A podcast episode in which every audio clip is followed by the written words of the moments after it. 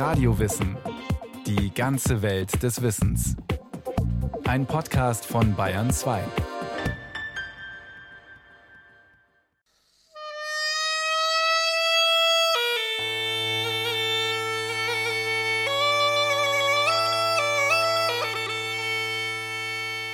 Der Winter in Griechenland kann unangenehm sein, regnerisch und mit einem Wind, der durch Mark und Bein geht. Allerdings wissen wir nicht, wie die Verhältnisse tatsächlich waren an diesem 30. Januar 1676.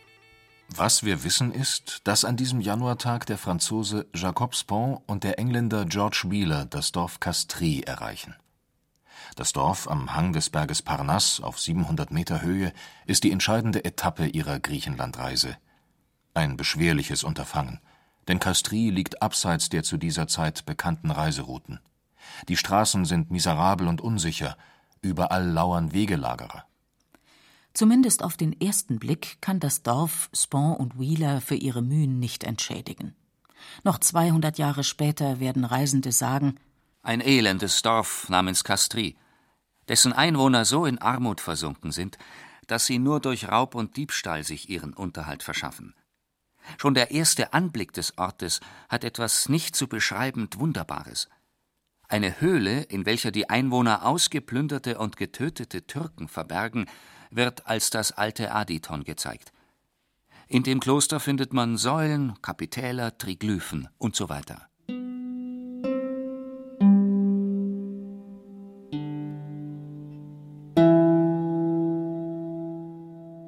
Fast tausend Jahre lang war Delphi vergessen. Dennoch sind Spon und Wheeler nicht die ersten, die es wieder suchen. Zu Beginn der Renaissance war bereits ein italienischer Händler hier, Syriacus von Ancona.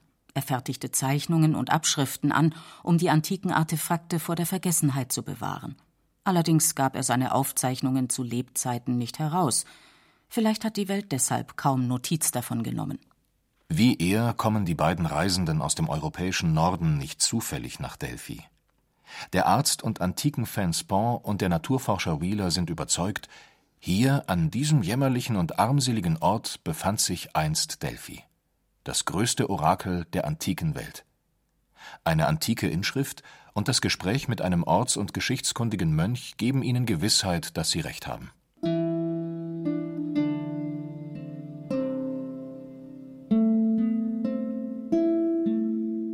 Dem Mythos zufolge ließ Zeus vom westlichen und östlichen Ende der Welt zwei Adler aufsteigen, um festzulegen, wo der Mittelpunkt der Welt sei. Die Adler trafen sich in Delphi. Den Punkt ihres Zusammentreffens bezeichnete fortan ein eiförmiger Stein, der Omphalos, was auf Griechisch Nabel bedeutet. Delphi, Nabel der Welt und Mittelpunkt des griechischen Universums. Heute wird der Omphalos auch anders gedeutet.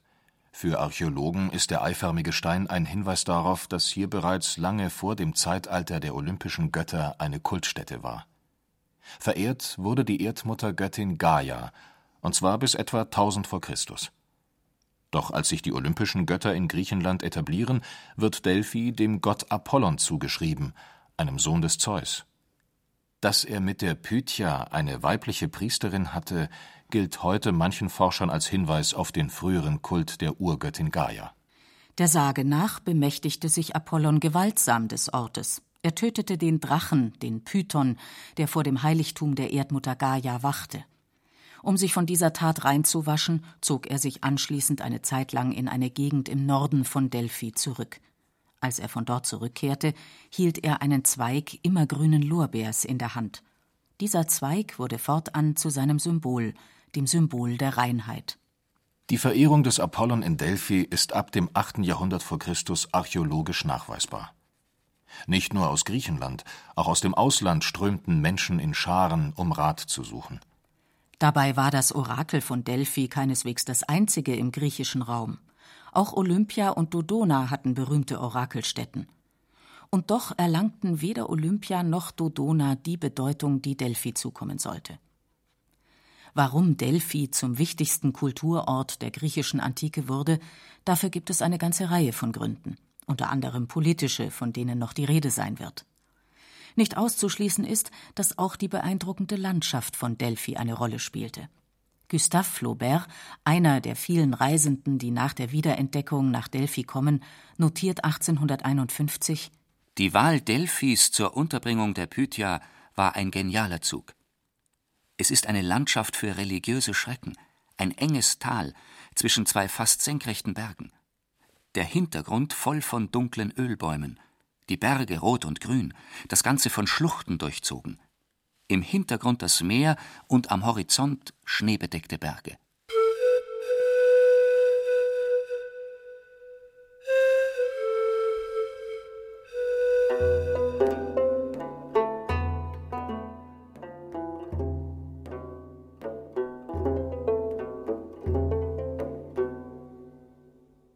Der Antike stellte sich Delphi dem Besucher als weitläufiges Tempelareal dar.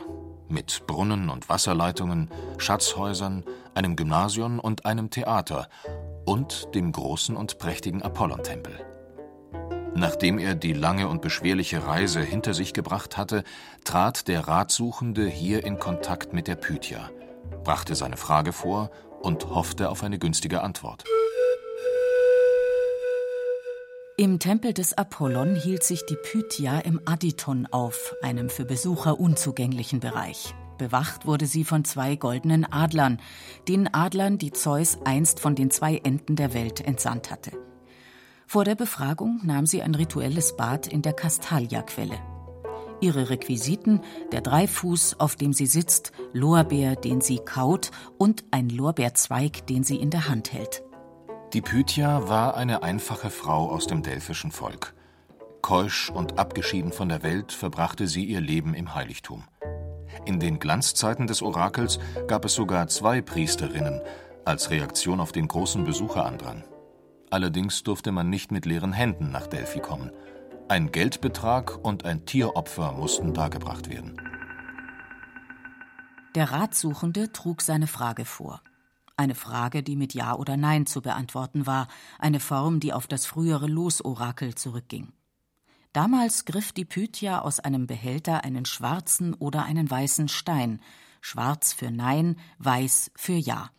Die Antwort wurde vom Prophetes, einer Art offiziellem Sprecher des Heiligtums, in Versform gefasst. Im Umfeld des Tempels gab es sogar Dichter, die die Orakelsprüche gegen ein Entgelt in eine gefälligere Form brachten. Der Orakelbetrieb war bald so erfolgreich, dass er ausgeweitet wurde. Nachdem die Pythia anfangs nur einmal im Jahr Auskunft gab, und zwar im Frühling am siebten Tag des Monats Bysios, dem Geburtstag des Gottes Apollon, orakelte sie später an jedem siebten des Monats, zumindest im Sommer, denn im Winter weilte Apollon der griechischen Mythologie zufolge nicht in Delphi, sondern bei den Hyperboreern, in einem Land weit im Norden. Wenn Orakeltermin war, kamen die Pilger in großer Zahl nach Delphi. Um den Weg zum Heiligtum am Parnass sicherer zu gestalten, wurden entlang der Straße sogar Wachtürme gebaut.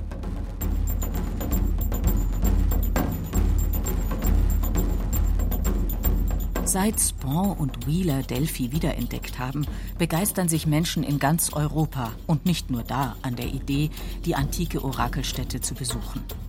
Einer der ersten Archäologen, die sich in Delphi betätigten, war Karl Ottfried Müller.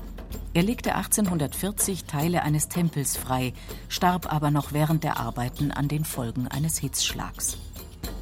Die Dorfbewohner beobachteten das Treiben der Wissenschaftler mit großem Argwohn, denn sie fürchteten um ihren Besitz. Lag das Heiligtum des Apollon doch genau unter ihrem Dorf. Und tatsächlich werden die Bewohner von Castries, das sich inzwischen wieder Delphi nennt, wenige Jahre später umgesiedelt. Es entsteht das moderne Delphi, etwa zwei Kilometer von der antiken Stätte entfernt. Doch zurück ins Delphi der Antike. Meist waren es Alltagsfragen, die durch die Pythia an den Gott Apollon gerichtet wurden, ob man heiraten solle, ob man Kinder haben werde, ob man mit dem Schiff fahren könne, ob man einen bestimmten Landstrich bestellen solle oder besser nicht. Aber auch Fragen von großer politischer Tragweite wurden gestellt. Den Athenern etwa riet die Pythia mit Schiffen gegen die anrückenden Perser auszuziehen. Die berühmte Schlacht bei Salamis. Einer der bekanntesten Orakelsprüche aber ist der, den König Krösus erhielt. Krösus fragte, ob er gegen Persien in den Krieg ziehen solle. Die Pythia antwortete: Krösus wird, überschreiten den Halis, zerstören ein Großreich. Halis hieß der Grenzfluss zwischen Lydien, dem Reich des Krösus, und Persien, dem Reich des Kyros. Krösus, voll der Freude über den Spruch, der ihn zu bestätigen schien, beschenkte Delphi reich, zog gegen Persien und verlor. Später schickte er Boten nach Delphi, um von der Pythia Rechenschaft zu verlangen für den Orakelspruch, der ihn so in die Irre geführt hatte, wie Krösus meinte. Doch die Pythia ließ ihm ausrichten Was den Orakelspruch angeht, der ihm erteilt wurde, so ist der Tadel des Krösus nicht berechtigt. Es hat ihm Apollon ja vorhergesagt, wenn er gegen die Perser ziehe, werde er ein großes Reich zerstören, er hätte daraufhin, wenn er gut beraten sein wollte, hinschicken und fragen sollen, ob der Gott sein eigenes Reich oder das des Kyros meine. Dass er aber den Spruch nicht verstand und nicht noch einmal angefragt hatte, dafür soll er sich selbst als schuldig bekennen. Die Antwort der Pythia ist bezeichnend. Krösus hat, weil er sich selbst überschätzte, das Orakel missverstanden. Er hat eine der delphischen Weisheiten missachtet, die lautet Erkenne dich selbst. Die delphischen Weisheiten waren, so berichtet es Pausanias, der antike Reisende, am Apollon-Tempel angebracht. Dort hieß es unter anderem auch nichts im Übermaß. Delphi war ein wichtiges spirituelles Zentrum der antiken griechischen Welt. Doch damit allein hätte es vermutlich nicht die Bedeutung erlangt, die ihm mit der Zeit zukam. Noch etwas anderes geschah in Delphi, es wurde Politik betrieben. Etwa ab dem 8. Jahrhundert vor Christus, als die Blütezeit der griechischen Polis begann, entwickelte sich Delphi auch zu einem politisch-kulturellen Zentrum. Denn auch bei der Gründung griechischer Kolonien spielte das Orakel eine wichtige Rolle. Bevor die Menschen aufbrachen, um ihr Glück an anderen Küsten zu suchen, vor allem zwischen dem 8. und dem 6. Jahrhundert vor Christus zog es aufgrund von Hungersnöten und Armut viele Griechen in die Ferne, wurde die Pythia befragt. Oft forderte sie die Ratsuchenden dazu auf, ihr Land zu verlassen. Etwa die Bürger von Thera, dem heutigen Santorin. Der griechische Geschichtsschreiber Herodot berichtet, das Orakel habe empfohlen, Libyen zu besiedeln. Die Bürger von Thera ließen diesen Spruch allerdings zunächst unbeachtet. Daraufhin blieb der Regen sieben Jahre lang aus. Also schickten sie wieder nach Delphi, und die Pythia erinnerte sie an die Aufgabe, die sie ihnen aufgetragen hatte. Jede Familie auf Thera sollte einen Sohn entsenden. Das geschah, und diese Söhne gründeten nach vielen Mühen in Libyen die Stadt Kyrene. Die Pythia aber forderte, noch mehr Menschen sollten nach Libyen ziehen. Wer erst spät nach Libyen geht, dem gepriesenen Lande, wenn es die Felder verteilt, dem sag ich, er wird es bereuen. Kyrene blieb nicht die einzige Kolonie. Im gesamten Mittelmeerraum wurden griechische Außenposten gegründet. Auf Sizilien, in Spanien, in Frankreich und Dalmatien, in Süditalien und im vorderen Orient. So schuf sich das Orakel von Delphi ein Netz von Informanten und ein Netz politischen Einflusses. Und es sammelte Schätze an, unbeschreibliche Schätze. Denn nach geglückter Koloniegründung oder nach einem erfüllten Orakelspruch sandten die ehemaligen Ratsuchenden zum Dank Geschenke. Ein Teil der Gold- und Silberschätze wurde in einer Bank angelegt, so dass später gegen Zinsen Geld verliehen werden konnte. Delphi war also nicht nur eine Stätte spiritueller Suche, sondern auch ein Ort, an dem Wirtschaftsinteressen verfolgt wurden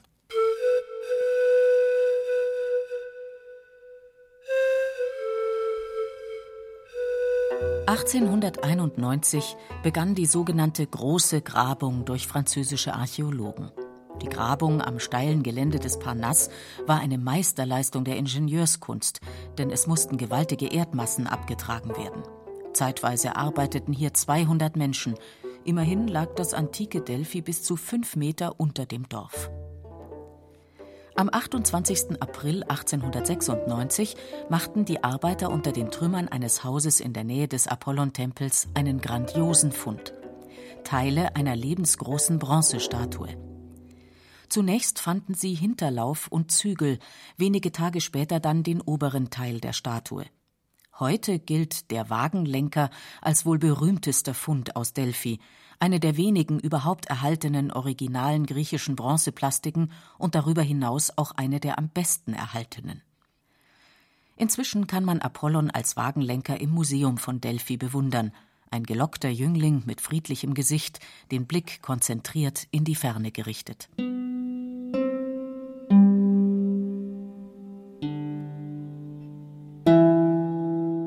Pythia sprach offenbar nicht nur, was Gott ihr eingab, sie war durchaus beeinflussbar und in Einzelfällen auch bestechlich oder sagen wir manipulierbar. Die Priesterin Perialla etwa im 5. Jahrhundert vor Christus musste ihr Amt aufgeben, weil sie einen vorgefassten Spruch verkündet hatte. Fast tausend Jahre lang sprach die Pythia ihre Orakel. Allerdings sind nur wenige der überlieferten Orakelsprüche als historisch echt verbürgt. Einige scheinen nach bestimmten Ereignissen formuliert worden zu sein, um zu beeindrucken und den Ruhm der Orakelstätte zu mehren. So entstand nach und nach die Legende von Delphi. Doch wie kam die Pythia zu ihrem Orakel? Wie fiel sie in Trance? Früh schon vermutete man, dass Gase aus dem Erdreich die Trance verursacht hätten. Allerdings fanden sich lange keine überzeugenden Beweise.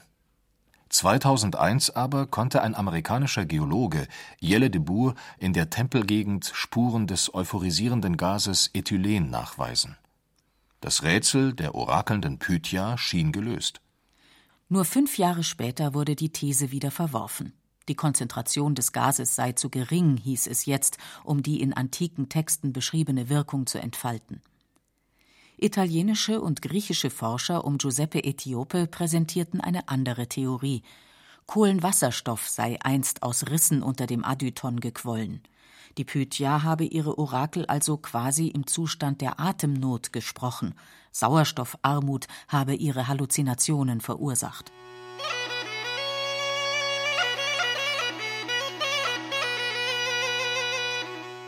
Ein Besuch heute im Heiligtum. Das Areal, es ist inzwischen komplett freigelegt, ist groß. Es geht steil bergauf, vorbei an den Schatzhäusern, die die Bürger von Theben und Athen, von Korinth und Kyrene und vielen anderen Städten einst stifteten. Dann der Apollontempel. Von dem ehemals imposanten Gebäude sind nur noch Teile der Grundmauer erhalten und sechs Säulen, die sich gegen den bewaldeten Hang des Parnass und den blauen Himmel abheben vor allem im Frühling mit seinen satten Farben ein beeindruckender Anblick. Ein Stückchen noch weiter oben befindet sich außerdem an den Hang geschmiegt das antike Theater von Delphi. Als die Menschen ab dem zweiten Jahrhundert nach Christus aufhörten, das Orakel von Delphi zu Staatsfragen, Koloniegründungen und Kriegsangelegenheiten zu befragen, setzte der Niedergang der Orakelstätte ein. Gleichzeitig entzog ihm das aufkeimende Christentum langsam die Grundlage. Eine Nachblüte erlebte Delphi durch Kaiser Hadrian und später noch einmal im vierten Jahrhundert nach Christus unter Kaiser Julian, der sich offen zum Glauben an die Götter der alten Griechen bekannte. Doch das Ende von Delphi war nicht mehr aufzuhalten. Als Kaiser Julian einen Freund, den Arzt Oreibasios, nach Delphi schickte, wurde die Pythia sehr deutlich. Sag dem Kaiser, Gestürzt ist die prunkvolle Halle. Apollon hat nicht mehr sein Haus, auch nicht mehr den inspirierenden Lorbeer, noch die weissagende Quelle. Ihr Wasser ist verstummt. Im Jahr 391 nach Christus verbot der christliche Kaiser Theodosius alle Orakelstätten. Das Leben in Delphi war damit allerdings noch nicht vorbei. Erst zu Beginn des 7. Jahrhunderts nach Christus war Delphi ganz verlassen. Nachspiel. Heute leben rund 1500 Menschen in Delphi, dem neuen Dorf, das etwas abseits der antiken Orakelstätte entstanden ist. Ihre Haupteinnahmequelle ist der Tourismus. Ähnlich wie in der Antike reißt auch heute der Strom der Besucher nicht ab. Seit 1972 steht die Gegend von Delphi unter Landschaftsschutz. Seit 1988 gehört Delphi zum UNESCO-Weltkulturerbe. Dennoch ist die Gegend bedroht. In der Nähe befindet sich Arachova, ein beliebter Wintersportort. Ferienchalets lassen sich zu hohen Preisen verkaufen. Allein in den letzten fünf Jahren sind Hunderte solcher Luxusferienwohnungen gebaut worden. Der Mensch, so scheint es, hat seinen Respekt vor den Städten der Götter verloren.